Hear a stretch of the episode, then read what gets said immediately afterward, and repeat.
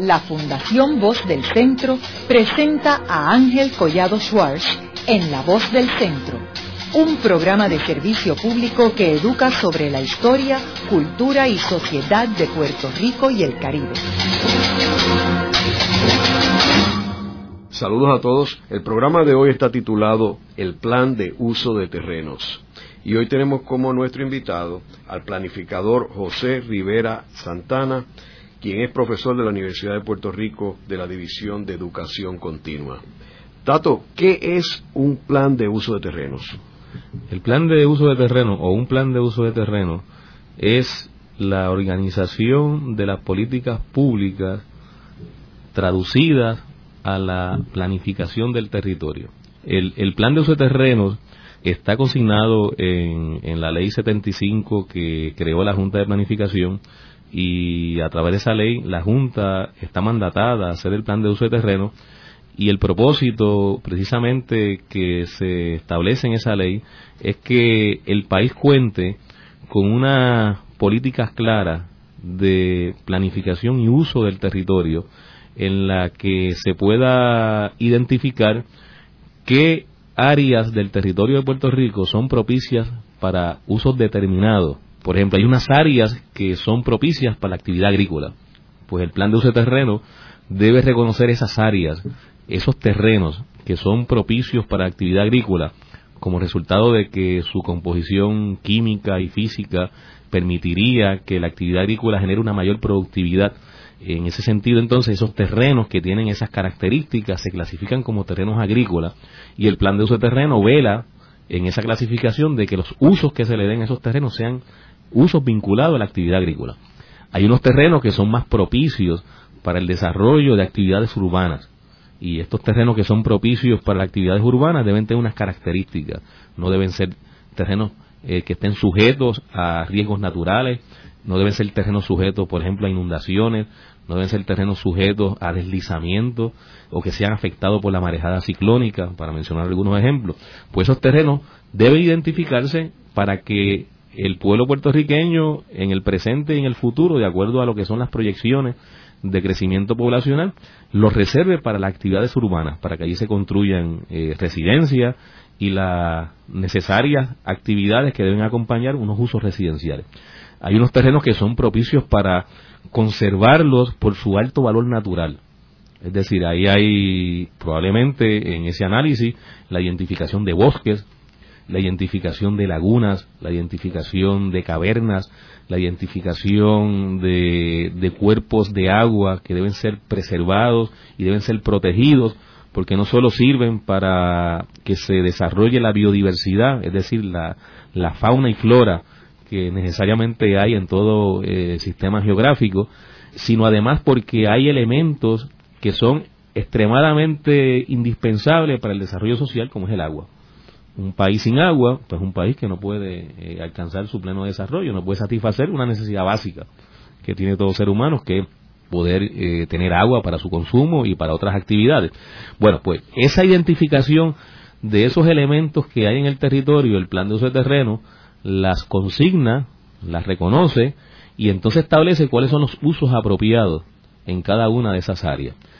Todo esto tiene que verse en el análisis eh, que se hace para llevar a cabo esa clasificación del territorio en el marco de un análisis económico y un análisis social. Hay unas necesidades económicas, hay unas necesidades sociales que tienen que ser atendidas cuando nos sentamos como sociedad a evaluar cuál es el territorio que tenemos en Puerto Rico y cuáles son las actividades que debemos organizar, orientar e identificar que se hagan en cada porción del territorio.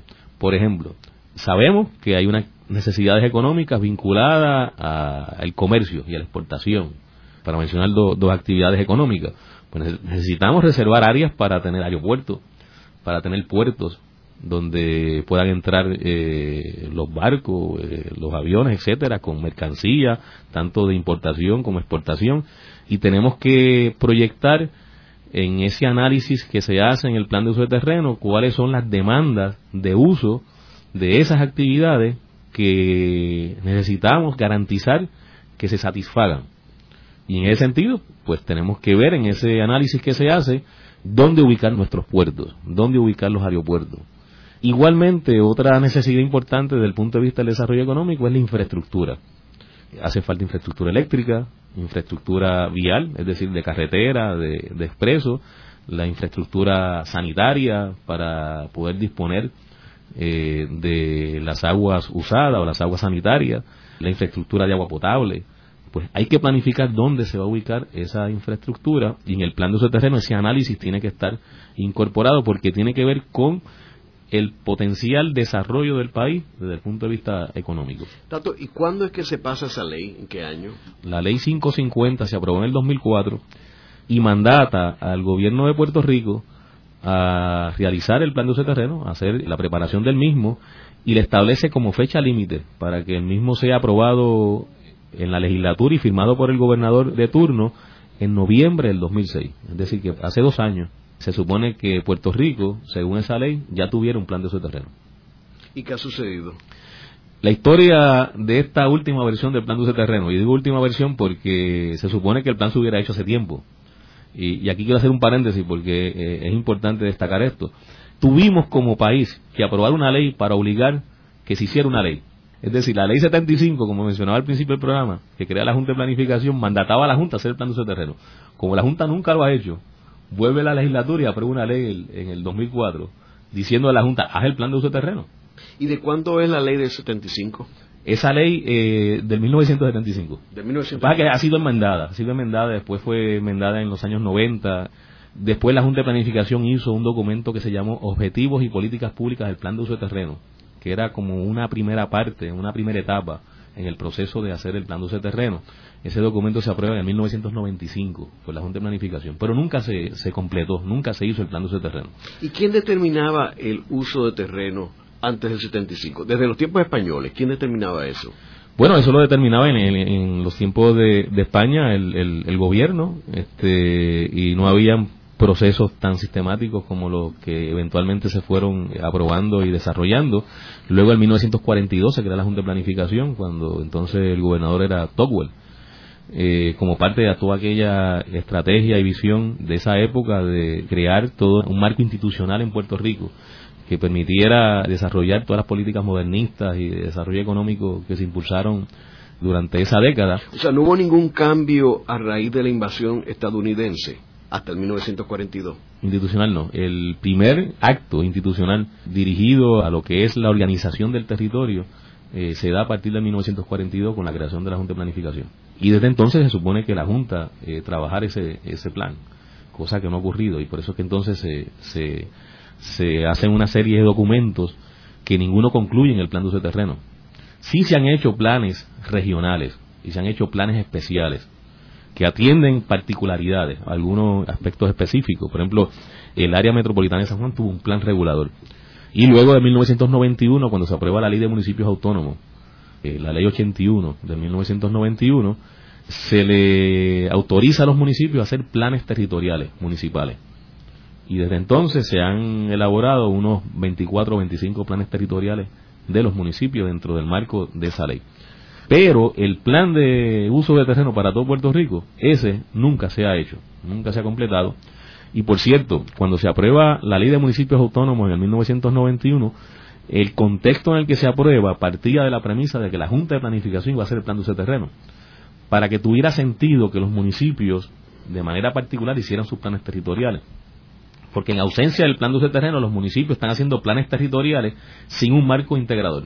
O sea, no hay una visión integradora de cómo se va a organizar todo el territorio de, Puerto Rico y que entonces dentro de esa visión integradora los municipios hagan sus planes territoriales, que es lo que corresponde. Ahora se está haciendo de una manera incremental. O sea, cada municipio hace su plan territorial y de una manera fragmentada se está planificando el territorio con las consecuencias no deseadas que eso tiene, puesto que ya se ha observado que hay municipios que han hecho planes territoriales municipios que son contiguos y que sus planes territoriales son contradictorios en la manera en que atienden porciones del territorio que son unidades naturales que no están fragmentadas.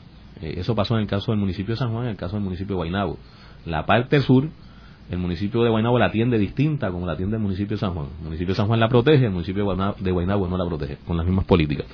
Regresando a, a la ley 550, que es la que se aprueba en el 2004, esta ley mandata a crear el plan de uso de terreno, mandata que se termine en noviembre del 2006 y no se hizo. La explicación a eso yo puedo adjudicársela a varios factores y para explicarlo tengo que hacer unas anotaciones importantes. La gobernadora Sila María Calderón crea la oficina del plan de uso de terreno en el 2004 antes de su salida. Empieza a trabajar el plan de uso de terreno. Vienen las elecciones en noviembre del 2004. Gana la gobernación Aníbal Acevedo Vila. Aníbal había hecho un compromiso en la cumbre social que se celebra en, en el verano del 2004 en ese compromiso Aníbal establece que bajo su administración se va a hacer el plan de uso de terreno y que le va a asignar los fondos necesarios, porque anteriormente la gobernadora había creado la oficina, pero no le había asignado todos los fondos que requería la elaboración de un plan de uso terreno.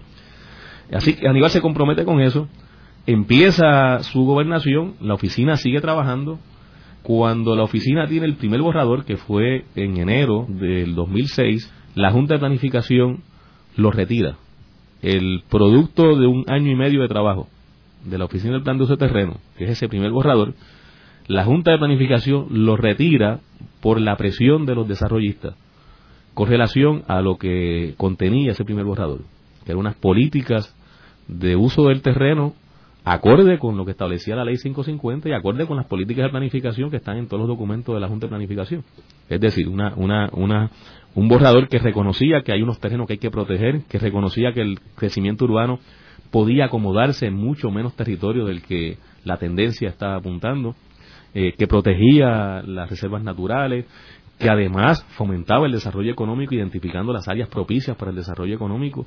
Era un borrador que tenía los elementos fundamentales para que de él surgiera el plan de uso terreno que el país necesitaba. Como un sector en el país, particularmente los que tienen que ver con la industria de la construcción, que vieron en ese primer borrador una amenaza a lo que son sus perspectivas con relación a, su actividad económica, ejercieron una gran presión en la Junta de Planificación y el propio gobernador, Aníbal Acevedo Vila, para que ese borrador se retirara y efectivamente el borrador se retira. Luego, en mes y medio, la Junta de Planificación produce un nuevo borrador, y, esto es importante destacarlo, la Oficina del Plan de Uso de Terreno produce un borrador luego de año y medio de trabajo. La Junta de Planificación lo retira y somete un borrador en mes y medio. Y ese es el borrador que va a vista pública en febrero del 2006 y que recibió el rechazo de amplios sectores del país porque realmente era un documento eh, totalmente eh, huérfano de, lo que eran las políticas y, y, la visión que se supone tuviera ese plan de terreno.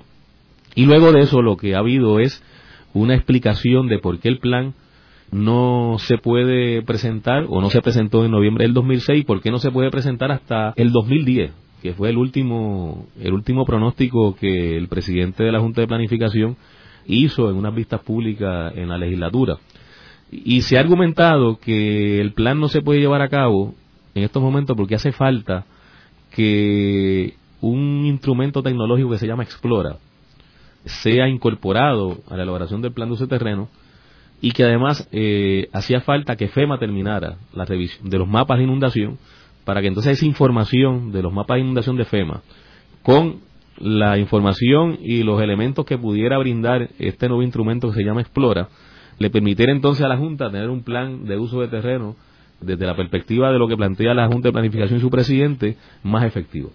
A mi juicio esas son dos razones que no se sostienen Explora no es un instrumento que sustituye el plan de uso de terreno. El plan se podía hacer sin Explora, y como cuestión de hecho hay 25 municipios que han hecho planes territoriales sin Explora y sin que la Junta le exija que use Explora. Los mapas de inundación de FEMA se revisan periódicamente, así que ningún plan puede detenerse porque está en proceso de revisión los mapas de inundación de FEMA y en todo caso el, el plan se puede enmendar si surge nueva información eh, científica validada, pues el plan puede ser objeto de, enmienda. Así que esos son dos argumentos que, a mi juicio lo que esconden realmente es lo que eh, ha sido la razón principal por la cual el plan de su terreno no, no se aprobó por esta administración y fue la presión de, de los desarrollistas y de algunos alcaldes que se le metieron al gobernador en la fortaleza y le dijeron que no aprobara el plan de su terreno. Y con esta acción, pues se incumplió con una promesa de campaña que está en el, en el programa del Partido Popular del periodo electoral anterior y con la ley 550 que obligaba al gobierno a terminar ese plan para noviembre del 2006. es una historia resumida. Ahora, Tato, ¿tú, tú dirías que parte del, del resultado de no tener un plan maestro para Puerto Rico es el hecho que no haya un plan de uso de terreno. O sea, eh, el hecho de que Puerto Rico no tiene un modelo económico a largo plazo, y, esto está relacionado con el estatus político de Puerto Rico, pues el hecho que no hay un plan maestro económico lleva que los desarrollistas tengan un protagonismo mayor que el que tendría si hubiera un plan maestro económico. ¿Tú estarías de acuerdo con eso? Sí, sí, ciertamente la, la ausencia de un plan maestro le crea un vacío a cualquier esfuerzo de planificar o de elaborar un plan de uso de terreno, porque el plan se tiene que dar dentro de, del marco de unas visiones, de unas políticas, de una agenda de país. El plan tiene que, que formar parte de esa, de esa agenda y esa visión. En ausencia de esa agenda y esa visión y en ausencia de ese plan maestro, el plan va a tener unos déficits o va a tener unas deficiencias en cuanto a cuáles van a ser sus orientaciones principales, hacia dónde el plan apunta que el país debe moverse y por tanto cómo eso se va a traducir en la manera en que queremos organizar el territorio. No obstante eso, el plan puede ayudar a formar eso. El plan puede ser un mecanismo que viabilice que el país empiece a identificar los elementos sobre los cuales desea mover eh, en términos futuros todos nuestros esfuerzos de desarrollo económico, de desarrollo social, de desarrollo político, eh, cómo nos vemos políticamente en el marco de nuestra región y, del mundo. O sea, el plan favorece eso porque en la discusión del plan se discuten asuntos que tocan eso, esas teclas. Cuando se decide que queremos proteger, digamos, mil cuerdas de terreno para el futuro desarrollo agrícola, estamos reservando un terreno que no queremos que se dé otro uso que no sea ese. Y, y esos terrenos agrícolas que se, se proponen o se desean reservar son objetos de competencia de uso. De hecho, la mayor parte de las construcciones urbanas en Puerto Rico en los últimos 15 o 30 años se han dado sobre terrenos agrícolas. Así que estamos tocando un elemento que tiene que ver con la manera en que queremos desarrollar el país. De un lado, los que plantean que la construcción urbana debe ser el motor, o la, industria de la construcción, el motor de la economía, que se puede construir donde quiera que se permita, y del otro lado, los que plantean, no, no, hay que construir, sí, residencia, hay que atender las necesidades de vivienda presentes y futuras de nuestra población, pero igualmente hay que garantizar la alimentación de esa población, igualmente hay que garantizar los elementos naturales, nuestros recursos naturales, los valores paisajísticos, la geografía es importante esa integración, o sea, ahí chocan dos visiones, una visión de corto plazo, una visión de largo plazo. Y en el choque de esas visiones, pues se generan unos consensos, se generan unas discusiones que ayudan a formar y a definir una, una agenda de futuro para el país. Además, el plan de uso de terreno, y esto es importante destacarlo, es el elemento integrador de los demás planes. O sea, sin un plan de uso de terreno, el plan de aguas que firmó el gobernador en abril de este año queda trunco. Y lo voy a explicar. En abril de este año el gobernador firmó el plan de agua, que es el plan que por mandato de ley tiene que hacer el Departamento de Recursos Naturales y Ambientales, y en ese plan se establece la política del Estado Libre Asociado de Puerto Rico con relación al uso de ese recurso. Un recurso que, como señalaba al principio del programa, es vital para nuestro desarrollo humano y social y económico, pero que también es indispensable para las demás formas de vida que conviven con nosotros en este archipiélago. Pues ese plan de agua, si el plan de uso de terreno no se aprueba, no tiene el amarre con relación a lo que pueda ocurrir en el territorio y cómo eso afecte o no el recurso agua.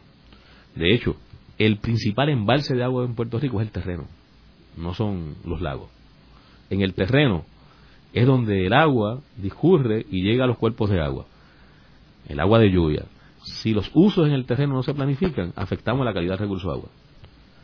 Así que el plan de uso del terreno es vital para que el plan de agua pueda eh, ser exitoso. Y otros planes que vamos a revisar más adelante. Luego de una breve pausa, regresamos con Ángel Collado Schwartz en La Voz del Centro.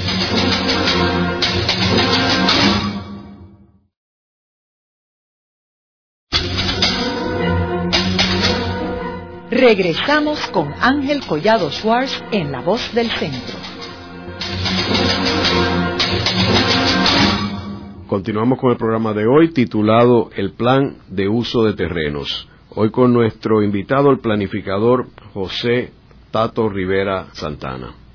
Tato, estábamos hablando en el segmento anterior sobre cómo el plan de uso de terrenos afecta otros planes y mencionabas el plan de agua y estabas mencionando otros planes. Sí, eh, otro plan que de, no aprobarse el plan de uso terreno también se queda eh, huérfano de implantación es el plan de transportación. Esto es un plan que lo hace el Departamento de Transportación y Obras Públicas en Puerto Rico y de hecho fue aprobado también recientemente. Ese plan tiene todas las políticas de cómo se va a manejar la red de carreteras, la transportación pública, todos los elementos que componen la transportación en Puerto Rico. Y eso tiene que ver con el uso del terreno. Sin un plan de uso de terreno, ese plan no puede ser implantado adecuadamente. Igual el programa de manejo de la zona costanera. Esto es un programa que lo eh, trabaja el Departamento de Recursos Naturales y Ambientales en combinación con otras agencias del gobierno de Puerto Rico, y establece la manera en que se va a manejar la zona costanera en Puerto Rico. Pues sin un plan de uso terreno, el programa de manejo de la zona costanera también queda huérfano eh, de implantación en muchas de sus políticas. De igual forma, los planes que desarrolla el Departamento de Agricultura para el fomento y desarrollo de la actividad agrícola quedan truncos sin un plan de uso de terreno. Eh, y como se señalábamos eh, anteriormente, eh, buena parte de las actividades que ocurren en Puerto Rico con relación a las construcciones urbanas se dan en terrenos agrícolas y esto por una razón muy sencilla. La topografía de Puerto Rico describe que dos terceras partes de nuestro territorio tiene altas pendientes. tenemos un territorio con, una zona montañosa que cubre una buena parte del territorio puertorriqueño, así que los terrenos llanos o semillanos eh, son los que tienen la mayor atracción para la actividad de la construcción, pero en estos terrenos también es donde están las áreas de mayor potencial agrícola, porque son los terrenos que los ríos han ido eh, eh, fertilizando con, con, la transportación de sedimentos y de, y de otros materiales. y por todo el desarrollo de, de los llanos nuestros, pues en los llanos donde está también el mayor potencial agrícola, porque además es donde mejor se puede mecanizar la actividad agrícola. Así que hay una combinación de elementos eh, naturales, de las características naturales de estos terrenos, con la capacidad tecnológica para aprovecharlos al máximo. Por tanto, en estos terrenos se da una gran competencia de uso y si el Departamento de Agricultura quiere proveerle al país y el gobierno de Puerto Rico a través del Departamento de Agricultura de un futuro donde la seguridad alimentaria nuestra eh, pueda estar más o menos eh, garantizada, necesitamos proteger esos terrenos y lo, quien protege esos terrenos es el plan de uso de terreno. Es la manera en que se, se, zonifican esos terrenos y cómo esa zonificación está recogida en unas leyes que eviten que se, se den otros usos que no sean los usos agrícolas.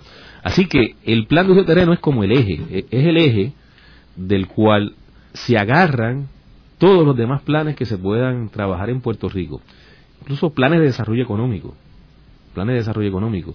Eh, si nosotros queremos establecer eh, actividades económicas manufactureras de alta tecnología o vinculadas a lo, que ahora llaman la economía del conocimiento, pues es importante identificar cuáles son los lugares apropiados para que esa actividad se lleve a cabo. El desarrollo manufacturero en Puerto Rico en décadas anteriores estuvo relacionado en algunos aspectos importantes con recursos naturales importantes eh, valga la redundancia, que existen en ciertas eh, áreas de nuestro, de nuestro país. Por ejemplo, la industria farmacéutica no es casual que se haya ubicado en ese corredor entre Dorado y Arecibo en una proporción alta, porque ahí es donde estaba y está todavía el agua eh, subterránea de mayor calidad en Puerto Rico. E inicialmente estas operaciones manufactureras necesitaban esa agua. Así que la ubicación eh, correspondió con unos atributos naturales del territorio y eso es importante reconocerlo porque cualquier actividad económica que nosotros queramos fomentar como parte de un plan de desarrollo económico debe eh, garantizar que esa actividad efectivamente se lleve a cabo eh, y se lleve a cabo en el lugar apropiado, sin que eso implique que haya unos costos por decisiones equivocadas que se tomen en la manera en que se seleccionen esos territorios, que eh, atenten contra recursos naturales valiosos, que puedan afectar comunidades, etcétera, por las actividades que allí se lleven a cabo, particularmente lo que tiene que ver con algún tipo de generación de contaminación. En resumen, el plan es ese elemento integrador, es lo que le da amarre y le da visión estratégica a los demás planes. En ausencia del plan, pues lo que tenemos es una cierta anarquía, una, una cierta acciones inconexas que generan muchísimos conflictos en Puerto Rico. Y es lo que hemos observado en los últimos años. Como un hotel propuesto en un lugar genera una gran controversia. Bueno, es que probablemente ese no era el lugar para establecer ese hotel.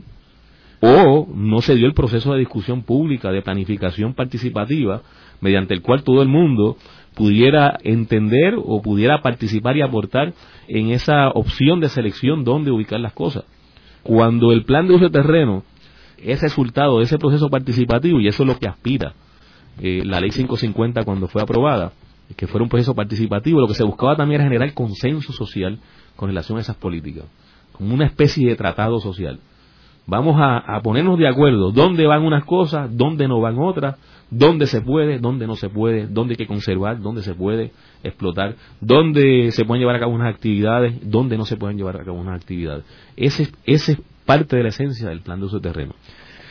Y curiosamente, curiosamente, el plan de uso de terreno también es el fast track, si queremos utilizar esa frase famosa durante la época de Roselló, es el fast track para los permisos.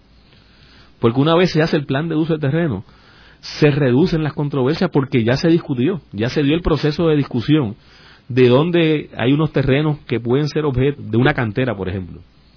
Porque el análisis científico, porque el análisis que se hizo, el análisis económico, o porque la sociedad entendió que podía correr ese riesgo, porque hay que correr unos riesgos también en, ese, en este proceso de desarrollar un país. Hay unos costos que hay que asumir también. Por esos costos se discuten y en ese balance, cuando se analizan las ventajas y los costos, la sociedad entiende que hay unos costos que hay que echarse sobre las espaldas, pues se echa sobre las espaldas, pero es sobre un proceso de discusión y de diálogo y de entendimiento de por qué hay que asumir esos riesgos. Bueno, pues, pues todo eso facilita muchísimo todo ese proceso de permiso, que ahora mismo es un proceso que yo creo nadie está satisfecho, ni los que solicitan permiso porque dicen que se tardan mucho, ni los que vemos que a veces otorgan permisos donde no se podían eh, llevar a cabo las actividades. Y un amigo me decía, resumiendo este asunto de los permisos, que el problema en Puerto Rico es que se dan los permisos que no se deben dar y los que se deben dar no se dan. Y esa controversia no es otra cosa que el ejemplo de que no se ha llevado a cabo un proceso de discusión y de consenso de cómo vamos a organizar nuestro territorio. Y ese es el propósito del plan de uso terreno. Sabes, Tato, que yo, yo creo que los empresarios y los desarrollistas y la Asociación de Constructores deberían respaldar el plan de uso de terreno, porque yo creo que lo que tú apuntabas ahorita me parece eh, muy muy atinado de que eh, en la medida que tú tengas un plan, tú sabes dónde tú puedes arriesgarte, dónde puedes invertir, de qué vale que tú inviertas en un terreno, un desarrollo y después te paralices en la construcción como ha pasado aquí. Pues entonces te trae unos costos extraordinarios. Eh, por ejemplo, la ciudad de Nueva York que es una ciudad, pues una islita, la isla de Manhattan particularmente, pues eh, allí la industria de la construcción es una de las industrias más importantes de la ciudad, pero allí nadie se le ocurriría plantear un proyecto de un edificio en Central Park porque está claro que aquello nadie lo puede tocar. Eh, y en el, en el sur de, Manhattan, en el, en el eh, Battery Park también, que lo han desarrollado, tú cruzas el, el, George Washington Bridge y estás en, Nueva Jersey y tú vas por, el, por, el, por la costa en realidad y todo aquello que es el Palisade Park está lleno de árboles y tiene una vista preciosa a Manhattan. Nadie se le ocurriría hacer un desarrollo allí porque obviamente tienen que tener un plan de uso de terreno allí y bien estricto, la cual nadie lo puede violentar. También vemos otros casos, como por ejemplo que pasa en la isla de Culebra, donde hay desarrolladores tratando de construir unos proyectos. En Martha's Vineyard, por ejemplo, o en Nantucket, en Massachusetts, nadie se le ocurriría plantear eso, nadie, porque hay unos, hay unos planes de uso de terreno. Así es, así es, y en muchísimos otros países, incluso en Estados Unidos, durante la administración Clinton, se aprobó una orden ejecutiva para que todos los estados elaboraran un banco de datos ambientales con el propósito eh, siguiente. Ese banco eh, iba a tener todos los elementos tecnológicos para que cualquier persona que quisiera eh, hacer una inversión, en el caso de, un inversionista, en un lugar determinado, entraba a esa página electrónica, ubicaba su proyecto e inmediatamente ahí sabía si eso era un área protegida, si eso era un área que le aplicaban distintas reglamentaciones que le harían muy poco probable que fuera exitoso en su, en su inversión, o si es un área propicia para su inversión. Y en ese sentido, ese, esa persona, inversionista, proponente, etcétera, de antemano ya sabía si su proyecto era viable o no. Y ni siquiera tenía que gastar un centavo en recursos si se percataba inmediatamente de que el área no era el área propicia para la actividad que él quiere llevar a cabo. Y si era propicia, pues entonces hacía todas las inversiones necesarias para echar adelante su proyecto. Eh, incluso esa orden ejecutiva establecía fondos para que se llevaran a cabo. En Puerto Rico no se ha hecho.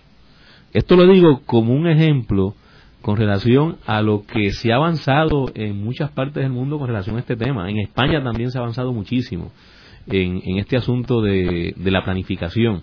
Eh, hay dos casos muy, muy famosos, que es el caso de las Islas Baleares y el caso de las Islas Canarias. Eh, ambos son archipiélagos y lo traigo porque, por la relación que tienen como sistemas isleños con, con Puerto Rico. En el caso de las Islas Baleares, ellos hicieron un detente en todo lo que era la manera en que estaban eh, manejando la planificación del territorio y empezaron a hacer un plan nuevo, que le tomó unos años hacerlo, y como resultado de ese plan empezaron a reorganizar la costa y a reorganizar eh, el territorio y demolieron estructuras construidas. En el caso de las Islas Canarias, en una de las islas particularmente en Lanzarote, establecieron una moratoria de construcción lo que terminaba en el plan porque una vez se anuncia que se va a hacer un plan, aquellos que quieren que sus proyectos se lleven a cabo van a acelerar todos sus esfuerzos y van a ejercer toda la presión posible para que se le apruebe su proyecto antes de que el plan termine. Y esto puede derrotar el propósito del plan, porque si el mero anuncio del plan va a llevar como resultado que se aprueben proyectos donde no se deben llevar a cabo, pues entonces parte de las políticas del plan quedan derrotadas antes de que el plan eh, eh, ni siquiera empiece. Y en Lanzarote establecieron una moratoria, ninguna aprobación de permiso hasta que se termine el plan, y eso obligaba además al gobierno a acelerar la aprobación del plan, porque habían unos costos económicos con esa medida. Y en muchísimos países, la manera en que se ha visto en la planificación del territorio ha sido enfocando el beneficio extraordinario que representa los consensos que pueda generar eso los consensos que puede generar eso y cómo eso genera un buen clima económico. Y en eso yo coincido totalmente con lo que, lo que estabas planteando. Le conviene a los desarrollistas, le conviene a todo inversionista que en Puerto Rico haya un ambiente económico de menor controversia con relación a las actividades que se van a llevar, a llevar a cabo desde el punto de vista económico. A nadie le conviene las controversias, ni le conviene al inversionista, ni le conviene a la sociedad por muchísimas razones, el, estrés que se genera, eh, los conflictos, etcétera, a veces son conflictos que degeneran, no, que se generan, degeneran en situaciones que, pueden ser muy lamentables. Pero desde el punto de vista económico, un ambiente económico estable es crucial para que la economía de un país eche para adelante. Y yo creo que los desarrollistas hicieron muy mal cuando se enfrentaron a ese primer borrador del plan de ese terreno y lo que hicieron fue que se salieron del Comité Asesor Externo, por cierto el presidente de la Asociación de Constructores de Hogares, el señor Adolfo González, era miembro del Comité Asesor Externo y se sale del Comité Asesor Externo cuando se presenta el primer borrador. Y no se quedó a discutir los fundamentos de ese, de ese primer borrador. Y yo creo que eso fue un gran error porque lo que ha ocurrido después, en adelante, ha sido más controversia con los proyectos, mejor dicho. Y no ha beneficiado ni a ellos, ni ha beneficiado tampoco a los sectores que creemos una mejor planificación para Puerto Rico. Así que es incuestionable por la experiencia en otros países del mundo, por la propia experiencia que hemos tenido nosotros, que la aprobación de un plan de, uso de terreno facilita ese ambiente que beneficia al desarrollo económico y beneficia en general al país. volviendo otra vez a, a Togwell y el 1942, eh, que en aquel tiempo entiendo que se pretendía que todo este proceso de, la, de planificación y de la Junta de Planes fuera como, estuviera fuera del, del, Estado, en términos de que fuera como un poder adicional como el judicial y el legislativo, ¿correcto? Eso es así, así lo veía todo. Y entonces luego, y, digo, para nuestro radioescucha es importante mencionar que Togwell era un profesor universitario y una persona que era también eh, planificador, ¿no? Economista. Economista, economista. Y que era una persona que tenía una sensibilidad para este tipo de procesos. Eh, sin embargo, después de, que el Partido Popular llega a la gobernación, eh, entiendo que Luis Muñoz Marín cambia eh, esa autonomía que tenía eh, todo este proceso de planificación y lo incluye eh, como una agencia de, la oficina del gobernador, ¿verdad? Así es, lo escribe a la oficina del gobernador. y ahí hasta cierto punto es que cuando es que comienza todo el proceso a politizarse, ¿correcto? Así es. Ahora, en aquel tiempo es interesante que aunque no había un plan de uso de terreno, había una, visión en términos de que la prioridad de Puerto Rico era la industrialización y la construcción de viviendas eh, horizontales en vez de verticales y que esa era la prioridad abandonando completamente el, uso agrícola de los terrenos, ¿correcto? Así es. Y luego eh, es interesante que eh, al final de sus días Teodoro Moscoso me comentaba a mí que él creía que eso había sido un gran error, eh, el abandonar la agricultura, cosa que también Tocqueville estaba en desacuerdo de abandonar la, agricultura y él ha escrito sobre eso. Eh, hay dos elementos bien interesantes que Tocqueville se oponía. Uno era el abandono de la agricultura y el, segundo de que se trajeran inversionistas extranjeros en vez de desarrollar el capital local. ¿Estás de acuerdo con eso? Sí, estoy de acuerdo y, de hecho eh, yo creo que eh, Togwell es una figura que, merece un poco de más estudio en Puerto Rico y sobre todo de, divulgar más eh, lo que fue su, su intervención como gobernador en, Puerto Rico. Eh, porque algunas de las cosas que hoy se critican, eh, Togwell las anticipaba, las anticipaba.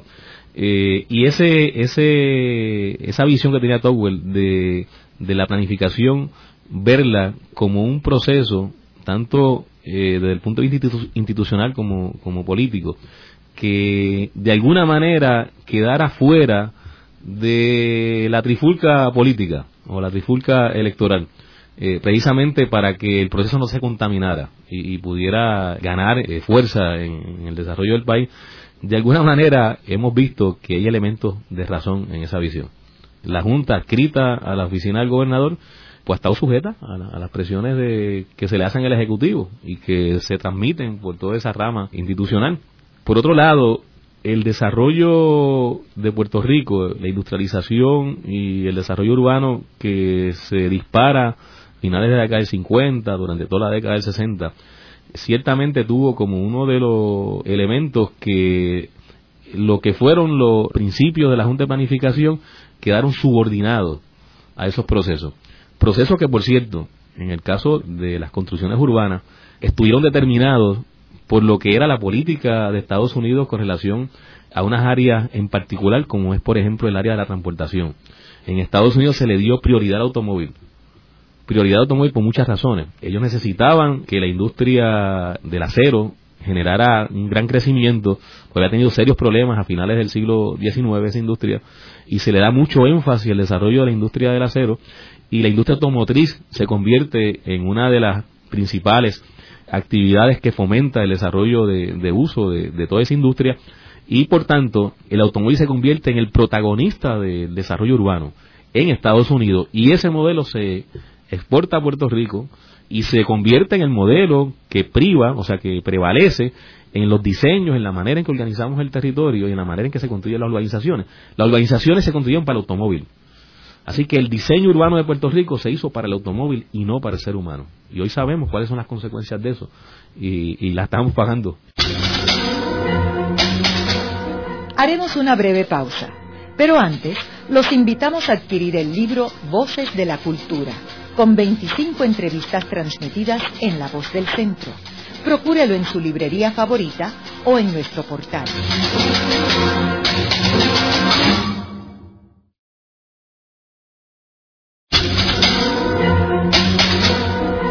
Están escuchando a Ángel Collado Schwartz en La Voz del Centro. Ahora pueden accesar a toda hora y desde cualquier lugar la colección completa de un centenar de programas transmitidos por La Voz del Centro mediante nuestro portal www.vozdelcentro.org. Continuamos con el programa de hoy titulado El Plan de Uso de Terrenos. Hoy con nuestro invitado, el planificador José Tato Rivera Santana. Eh, Tato, eh, ¿cuáles tú dirías que son las consecuencias principales de que no haya o no exista un plan de uso de terrenos. Sí, además de que no está el, elemento integrador de otros planes que son esenciales para el desarrollo del país, pues están las consecuencias que tienen que ver con desastres eh, humanos o desastres eh, producto de, haber construido en lugares inadecuados. Eh, por ejemplo, cuando una urbanización se construye sobre un sumidero, esto pasó en Manatí, eh, eventualmente eh, existe el riesgo de que ceda el terreno y que colapse en estructura. Y en el caso de una urbanización en Manatí, hace unos dos o tres años atrás, ocurrió eso. Y uno entonces se hace la pregunta, ¿y qué pasó? ¿El proponente no informó que había un sumidero debajo? ¿O informó y la Junta aprobó el permiso y ARPE el resto de los permisos? ¿O no se supervisó la información que proveyó el, el proponente, en este caso de esta urbanización. Lo que normalmente ocurre es que el proponente trata de no incluir la información que pueda evitar que se construya su proyecto. Y si esa información al ocultarla se le facilita porque la agencia no fiscaliza la, información, pues ahí tenemos una urbanización construida sobre un sumidero que finalmente el sumidero cede y se cayeron unas estructuras. ¿Quiénes fueron los perjudicados? Los residentes, los ciudadanos que compraron esa casa bajo el supuesto de que eran casas planificadas, que cumplían con toda la reglamentación, de que fue supervisado el proceso y una vez se establecen allí, empiezan a vivir las mismas y ocurre lo que, lo que ha ocurrido. Recientemente, en las lluvias que ocurrieron eh, hace unos meses atrás, varios meses atrás, donde cayeron algunos pueblos de Puerto Rico 25 eh, pulgadas de lluvia, etcétera. Hubo el caso de una urbanización en Yabucoa, en la cual algunos de los inquilinos ni siquiera habían empezado a pagar la hipoteca. Así que, se habían mudado recientemente. Esa urbanización se inundó. Y en algunas residencias la inundación subió varios pies dentro de, de su residencia. Y uno vuelve y se hace la pregunta, bueno, se supone que las áreas inundables están identificadas por, por los mapas que prepara la agencia FEMA, la Agencia Federal de Estados Unidos. Se supone que la Junta de Planificación tiene un reglamento que se llama el Reglamento 13, que es el reglamento de las áreas inundables de Puerto Rico, y determina dónde se puede construir en unas clasificaciones de inundación que tiene ese reglamento o qué medidas tienen que observarse en ciertas áreas que pueden tener propensión a ser inundables. En el caso de esta urbanización en Yabucoa, evidentemente está en un área inundable. Se metió de agua. La, realidad objetiva es que es inundable. ¿Dónde está la información del proponente en la cual indicaba que no era inundable? Lo que ocurrió, eh, yo no he visto la documentación, pero tengo que, por inferencia, concluir que el proponente informó que no era inundable, que el área no era inundable. Eh, la Junta no corroboró esa información eh, se construye la urbanización y finalmente un evento de lluvia afecta a decenas o cientos de familias puertorriqueñas que compraron bajo la seguridad de que esa residencia que estaban adquiriendo era una residencia segura, se había construido de acuerdo a la reglamentación existente. Y estos casos se repiten continuamente a todo lo largo y ancho del país ante eventos naturales como son en este caso las lluvias o eventos como pueden ser la erosión costera que está ocurriendo sistemáticamente y que se puede agravar con un evento de inundación costera que lo puede provocar un huracán o lo puede provocar un terremoto o lo puede provocar un deslizamiento submarino, entre otras causas naturales. Y ocurre precisamente porque la ausencia, el hecho de que haya un documento, un plan de uso de terreno que resuma las políticas públicas, que resuma la información, que identifique las áreas que son riesgosas, las áreas que son vulnerables, que identifique las áreas que son adecuadas. Esa ausencia del plan de uso de terreno lleva a que las agencias, en muchísimas ocasiones, tengan ese nivel de discreción de obviar información importante o que sencillamente no manejan la, la, la información de manera integral. Recordemos que muchas de las conclusiones o de los permisos que se otorgan en las agencias lo hacen seres humanos, son funcionarios que reciben información, la evalúan, la analizan y depende mucho, en muchos casos del conocimiento que tenga ese funcionario sobre toda la información que, que se ha generado en los planes, reglamentaciones, etcétera. como ese plan no existe y, el plan es el resumen de todo eso, pues los funcionarios lo que tienen es fragmentado el conocimiento. Eso no excusa ni, ni, justifica que se tomen decisiones como las que hemos señalado, porque se supone que la agencia tenga esa información y tenga esa memoria institucional y tenga los mecanismos para que todo funcionario que toma decisiones maneje esa información. Pero ciertamente la ausencia del plan de uso de terreno abona a que surjan este tipo de, situaciones. Y el, país, eso le cuesta muchísimo, por no decir cuando ocurren eh, pérdidas de vida, que ya es un costo que, que trasciende cualquier valoración material.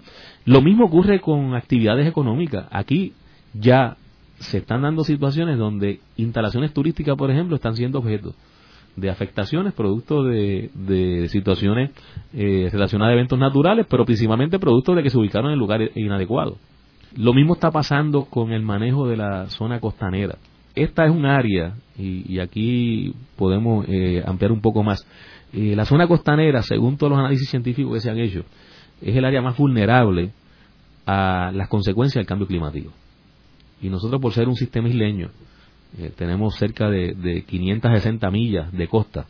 Tenemos que tener mucho cuidado y ser muy celosos con la forma en que manejamos nuestras costas, porque en las costas es donde se va a dar el impacto mayor del cambio climático, el aumento del nivel del mar, el calentamiento del planeta, todo tiene que indicar que va a fomentar que se desarrollen huracanes más intensos y los huracanes donde dan esa primera investida con fuerzas en la costa. De manera que esa zona costanera tiene que ser rigurosamente planificada para garantizar que podamos utilizarla adecuadamente y sacarle el mayor provecho. Pero la ausencia del plan de uso terreno no, no nos permite eso ahora mismo. Eh, y tenemos eh, ya situaciones, como señalaba, donde actividades económicas, como es el caso de la actividad turística, que por razón de ser una isla, la costa siempre es un atractivo turístico extraordinario para, nuestros visitantes. Pues tenemos ya instalaciones construidas en, unas, en zonas de costa que están propensas a desastres naturales severos. Y ya hay suficiente información que ha sido levantada por científicos puertorriqueños y por otras agencias, donde evidencia cómo la erosión costera en sectores importantes de nuestra isla eh, se ha convertido en un proceso acelerado. Eh, y eso está ocurriendo en el área de, Rincón, toda esa área eh, noroeste de Puerto Rico, donde la costa ha ido moviéndose, la línea de la costa se ha ido moviendo.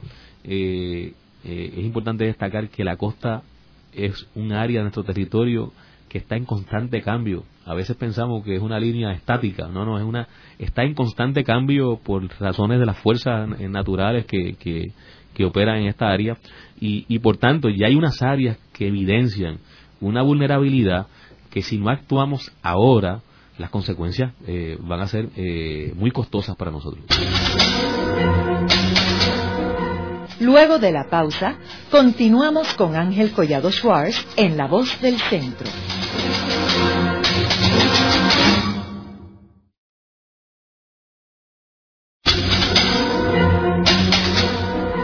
Continuamos con la parte final de La Voz del Centro con Ángel Collado Schwartz. Pueden enviarnos sus comentarios a través de nuestro portal www.vozdelcentro.org. Continuamos con el programa de hoy titulado El Plan de Uso de Terrenos. Hoy con nuestro invitado, el planificador José Tato Rivera Santana. Tato, es curioso que con estos planes de, uno proteger el ambiente y proteger a Puerto Rico y un plan de uso de terreno, pues algunas personas tienden a atacar a, a los que están respaldando estas posiciones de ecoterroristas o este o hasta comunistas le llaman. Y es curioso porque hace unos años yo tenía un visitante aquí que es hijo del dueño del tercer grupo más grande de los Estados Unidos de centros comerciales tiene una cantidad de terreno extraordinario, o sea que este, este personaje era un, desarrollista. y volamos en helicóptero desde Arjuntas hasta Fajardo, cruzando diagonalmente a Puerto Rico. Y él quedó horrorizado con la construcción de Puerto Rico, particularmente por el Valle del Gurabo, toda esa área, la cantidad de urbanizaciones mal planificadas, eh, eso sin contar otras como la urbanización que está en Jajome, allí mismo en la montaña, que tú ves una cantidad de casas allí. Eh, o sea que una persona como él, que es estadounidense, capitalista, millonario, se horroriza con esto. O sea, que él no es ni ecoterrorista, ni comunista, ni nada. Eh, ¿Cómo tú ves la participación ciudadana para proteger eh, el uso de terrenos en Puerto Rico? Para mí la participación ciudadana es, esencial y, en efecto ha sido la ciudadanía, las comunidades, los grupos organizados, los que han dado, curiosamente, la pelea para el respeto y la protección de las reglamentaciones y las políticas públicas que se han aprobado en Puerto Rico con relación a nuestros recursos naturales y a la planificación del país. Ese vacío que existe de parte de las agencias de proteger e implantar sus propias políticas públicas ha tenido que llenarlo las comunidades y la ciudadanía cuando se moviliza y participa y se enfrenta a situaciones o actividades o proyectos que evidentemente afecta al interés público, afecta a esa planificación, afecta a esas políticas públicas. Entonces, si eso ha sido la experiencia en los últimos años, y podríamos mencionar muchísimos ejemplos donde fue la comunidad la que dio la voz de alerta y fue la que levantó la bandera y fue la que enfrentó a las agencias, enfrentó al proponente y finalmente fue la comunidad la que ganó la victoria. Y, los ejemplos eh, son, son largos, ¿no? Eh, pues si esa es la experiencia en los últimos años, yo creo que sobre esa experiencia va a tener que continuar lo que es el trabajo de protección de nuestros recursos naturales y de garantizar una buena planificación del país. La ciudadanía informada y la ciudadanía organizada es la que puede permitir que los planes, leyes, políticas y reglamentos que se aprueben tengan una traducción eh, práctica, se puedan implantar. De hecho, eh, hemos estado hablando durante este programa del plan de uso de terreno. El plan de uso de terreno puede ser el mejor plan de uso de terreno del mundo. Podemos aprobar el mejor documento. Y si no hay una ciudadanía que esté pendiente, velando su implantación, igualmente se queda en una gaveta eh, de una agencia de gobierno y no tiene ningún resultado. Y no sería la primera vez que en Puerto Rico se aprueban planes, políticas, leyes extraordinarias y no tienen ningún resultado porque por razones diversas que algunas las hemos mencionado en el programa y que van a seguir estando presentes en la realidad puertorriqueña, eh, muchas de, esta, eh, de estos esfuerzos de planificación y de buenas políticas para el país son derrotados por la inercia, por las presiones, por, por, el gran poder que tienen sectores en el país que logran eh, que, agencias y funcionarios claudiquen a su responsabilidad y, su deber ministerial. Y, por esto es que entiendo que depende fundamentalmente de que nos organicemos los ciudadanos, de que nos informemos. Eh, es importante educarse eh, y, esto es importante insistirlo porque hay que debatir, hay que hacer los señalamientos, hay que hacer los planteamientos y tiene que ser sobre bases eh, informadas. ¿no? puede ser sobre solamente sobre sobre la intuición. La intuición nos ayuda en esa primera en esa primera etapa que el olfato nos dice si algo huele bien o huele mal. Pero después hay que, hay que informarse adecuadamente, hay que estudiar la reglamentación, hay que participar de los procesos. A mí me parece bien importante que los ciudadanos se informen adecuadamente y participen de los procesos, que vayan a las vistas públicas, que dejen en el récord de todos estos procesos sus planteamientos y sus posiciones. Eh, ¿Por qué eso es importante? Porque en, en ese escenario de institucional de las agencias, de vistas públicas, de procesos administrativos, en ese escenario, la información que podamos llevar a los ciudadanos, cuando es una información basada en hechos correctos, es contundente. Yo he estado en vistas públicas donde un solo dirigente eh, ciudadano, un solo dirigente comunitario, derrota a un panel de expertos que lleva el proponente. Eh, donde lleva ingenieros, lleva abogados, lleva eh, expertos en biología, lleva expertos en biología marina, eh, y llega un líder comunitario bien informado, hace su ponencia y derrota todos los planteamientos del panel de expertos que lleva el proponente. no siempre es así, no siempre es así, pero es importante que, los ciudadanos nos movilicemos, nos organicemos y llevemos nuestro planteamiento con la, validez de la información que hemos recopilado. Eh, por otro lado, a mí me parece importante que garanticemos las conquistas que ya se han logrado. El proceso de participación pública eh, tiene grandes lagunas en Puerto Rico, tiene que ser mejorado eh, radicalmente, pero se han logrado unos espacios, se han logrado unas conquistas, que es importante que se preserven, que se preserven porque siempre ha habido la intención de cerrar esos espacios ganados. Aquí ha habido políticos, candidatos, etcétera, que sin que tengan ningún rubor han prometido o han planteado eh, reducirle el tiempo, por ejemplo, que tienen los ciudadanos para responder a una propuesta. Ha habido políticos y funcionarios de gobierno que han propuesto incluso reducir los procesos de participación ciudadana, lo cual implica eh, derogar leyes o por lo menos enmendar leyes. Así que ha habido siempre la intención de unos sectores en Puerto Rico de reducir el espacio ganado y si la intención está planteada es porque precisamente esos espacios ganados han tenido su efectividad y representan una amenaza para aquellos que tienen otros propósitos y otras visiones con relación al desarrollo de Puerto Rico y, y, a la visión de Puerto Rico. Y esto es importante porque incluso más allá de los partidos políticos, más allá de lo que pueda ocurrir o haya ocurrido en elecciones pasadas, presentes y futuras, más allá de lo que digan los programas de los partidos políticos en relación a estos temas, en última instancia es la presión del país, de los sectores organizados del pueblo, eh, eso que llamamos pueblo en un sentido bien amplio y genérico, lo que en última instancia va a determinar qué ocurre en Puerto Rico y qué no ocurre. En el programa de hoy hemos discutido el plan de uso de terrenos, hemos discutido desde sus inicios, cuando la ley fue aprobada originalmente en el 1975. Correcto. Y luego en el 2004, cuando se le pide al, al gobierno que prepare un plan de uso de terrenos. Eh, hemos visto cómo ese plan es importante para los inversionistas, para los desarrollistas y para el pueblo en general, ya que asegura una alta calidad de vida para los ciudadanos y también el mejor uso de los terrenos, ya sea a nivel agrícola, ya sea a nivel de desarrollo, pero el cual no se puede lograr si no hay un plan que amarre todos estos elementos. Eh, gracias, Tato. Muchas gracias por la invitación. Esta ha sido una producción como servicio público de la Fundación Voz del Centro. Los invitamos a sintonizarnos la próxima semana a la misma hora. Y recuerden que pueden adquirir el libro Voces de la Cultura en su librería favorita o en nuestro portal.